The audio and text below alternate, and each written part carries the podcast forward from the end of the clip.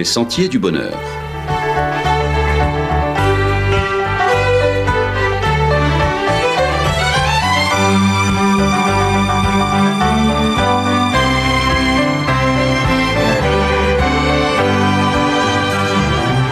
Une émission qui vous apporte un message d'espérance, de paix, de joie et de confiance.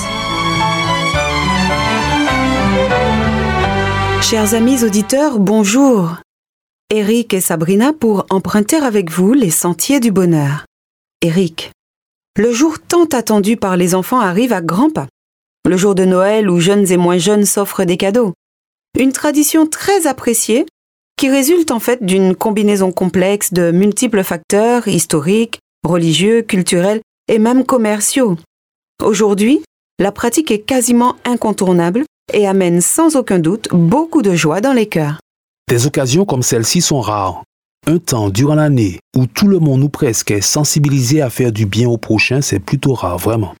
Même dans les conflits militaires, on parle de la trêve de Noël. Même si la guerre recommence de plus belle ensuite. C'est vrai, mais toutes les occasions sont bonnes à saisir pour faire taire les armes.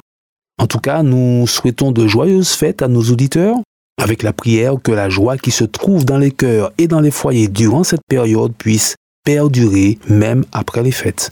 Avec tous ces cadeaux qui seront échangés, s'il y en a un à considérer plus que les autres, c'est bien celui que Dieu a fait à l'humanité en la personne de Jésus. C'est vrai que la fête de Noël est censée marquer le jour de la naissance de Jésus à Bethléem, dans une étable au premier siècle de notre ère. Même si on sait que cette date est plus symbolique qu'historique, il n'empêche qu'elle rappelle en effet le plus beau des cadeaux.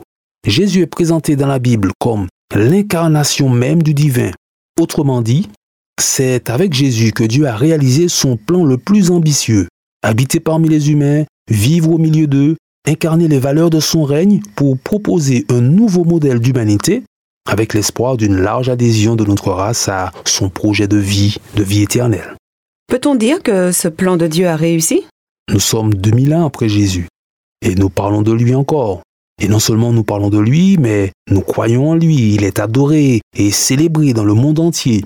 Il y a cette fête de Noël qui rappelle sa venue dans ce monde la figure de Jésus a supplanté à cette date du 25 décembre les célébrations antiques en l'honneur de Saturne ou celles du solstice d'hiver. Toutes ces célébrations étaient en lien avec des cultes très anciens. Des cultes qui ont fini par montrer leurs limites à répondre aux besoins fondamentaux des hommes et qui ont quasiment disparu. Donc il y a de nombreux éléments qui donnent des indications quant au succès du plan de Dieu mis en œuvre avec Jésus. Tu as parlé d'une humanité nouvelle ce qui suppose une humanité ancienne. Peut-on dire quelques mots sur ces humanités? Effectivement, la Bible présente deux modèles d'humanité. On peut dire aussi deux façons d'appréhender la vie. Alors l'humanité ancienne a pour principale figure Adam, le premier homme. Adam est celui qui a refusé de suivre les conseils de Dieu. Il a redéfini à sa convenance les notions de bien et de mal, et à sa suite, Caïn, son fils, fera de même. Dans cette lignée, le personnage de Lémec illustre très bien par ses choix cette philosophie de rébellion contre Dieu. Les mecs, son histoire se trouve dans Genèse chapitre 4. Oui, c'est la cinquième génération après Adam.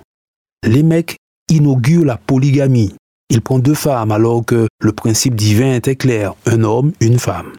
Quand Dieu disait que Caïn serait vengé sept fois, une façon de mettre une certaine limite au mal, les mecs revendiquaient pour lui d'être vengé 77 fois. On voit bien là la volonté de perpétrer le mal. C'est ça. Par ailleurs, on voit encore ce les mecs se vanter également de sa violence et de s'inscrire avec fierté dans des voies contraires à celles du Créateur. Alors je lis un extrait de Genèse 4 qui rapporte son discours de révolte. Au verset 23, Lémec dit à ses femmes Ada et Tila, écoutez ma voix. Femme de Lémec, écoutez ma parole. J'ai tué un homme pour ma blessure et un jeune homme pour ma meurtrissure. Caïn sera vengé sept fois et mecs 77 fois. La finalité de ce modèle se lit encore quelques générations plus tard, quand dans Genèse chapitre 6, la Bible dit que le Seigneur voit que sur la terre, les êtres humains sont de plus en plus méchants, et toute la journée, dans leur cœur, ils ne pensent qu'à faire le mal. La terre était corrompue devant Dieu, la terre était pleine de violence. Dieu regarda la terre et voici, elle était corrompue car toute chair avait corrompu sa voix sur la terre. L'humanité ancienne, c'est celle qui se sépare de la voix de Dieu. Et l'humanité nouvelle alors? Elle a été inaugurée par Jésus, mais elle a été préparée bien des siècles avant. Toujours dans Genèse chapitre 4, on lit que Seth, fils d'Adam, eut aussi un fils, et il l'appela du nom d'Énoch. C'est alors qu'on commença à invoquer le nom de l'Éternel. On parle ici de générations d'hommes et de femmes qui choisissent d'honorer Dieu. De l'honorer, de le respecter et de suivre ses voies, et ce, malgré leurs faiblesses et leurs limites, malgré aussi un environnement pas forcément favorable à la fidélité à Dieu, comme on l'a vu avec euh, le cas de l'Émec. Et Jésus va parfaitement incarner ce style de vie-là. La fête de Noël le rappelle et renouvelle quelque part l'invitation de Dieu à saisir son offre de salut par l'adhésion à cette nouvelle humanité désormais disponible par Jésus pour tous et en tout lieu. Concrètement, comment se saisir de cette nouvelle humanité désormais disponible en Jésus? C'est l'expérience de foi qui permet de passer de l'humanité ancienne à l'humanité nouvelle selon Jésus. Il s'agit principalement de faire confiance au projet de vie que Dieu présente, une confiance qui va donc se matérialiser dans l'alliance du baptême, cette confiance va se concrétiser dans les choix de vie et finalement dans un style de vie qui aura Jésus pour modèle ultime.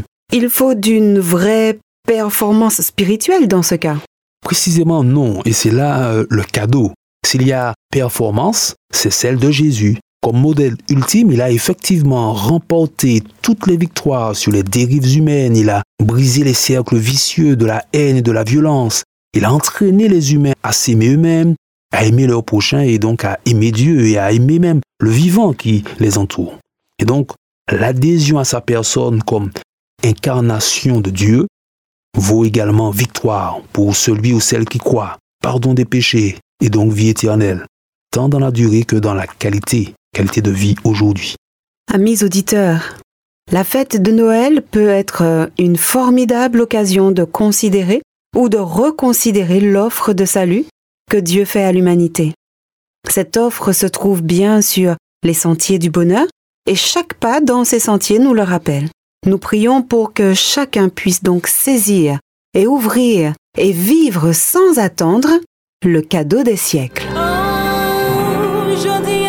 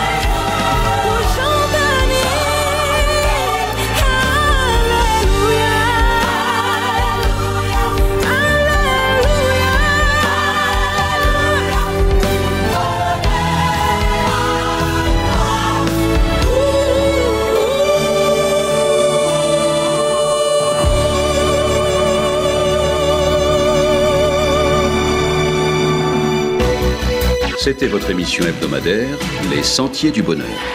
Un programme présenté par l'Église adventiste du 7e jour. Aimeriez-vous lire le texte de la causerie d'aujourd'hui? Demandez-le. Il vous sera envoyé gracieusement. Nous tenons également à votre disposition notre cours de Bible gratuit par correspondance. Nous le recommandons vivement à tous nos auditeurs. Écrivez-nous aujourd'hui même. Voici notre adresse. Boîte postale 50 97 282 Le Lamentin CEDEX 2. Nous nous réjouissons à la pensée de vous retrouver à l'écoute la semaine prochaine à la même heure. À bientôt.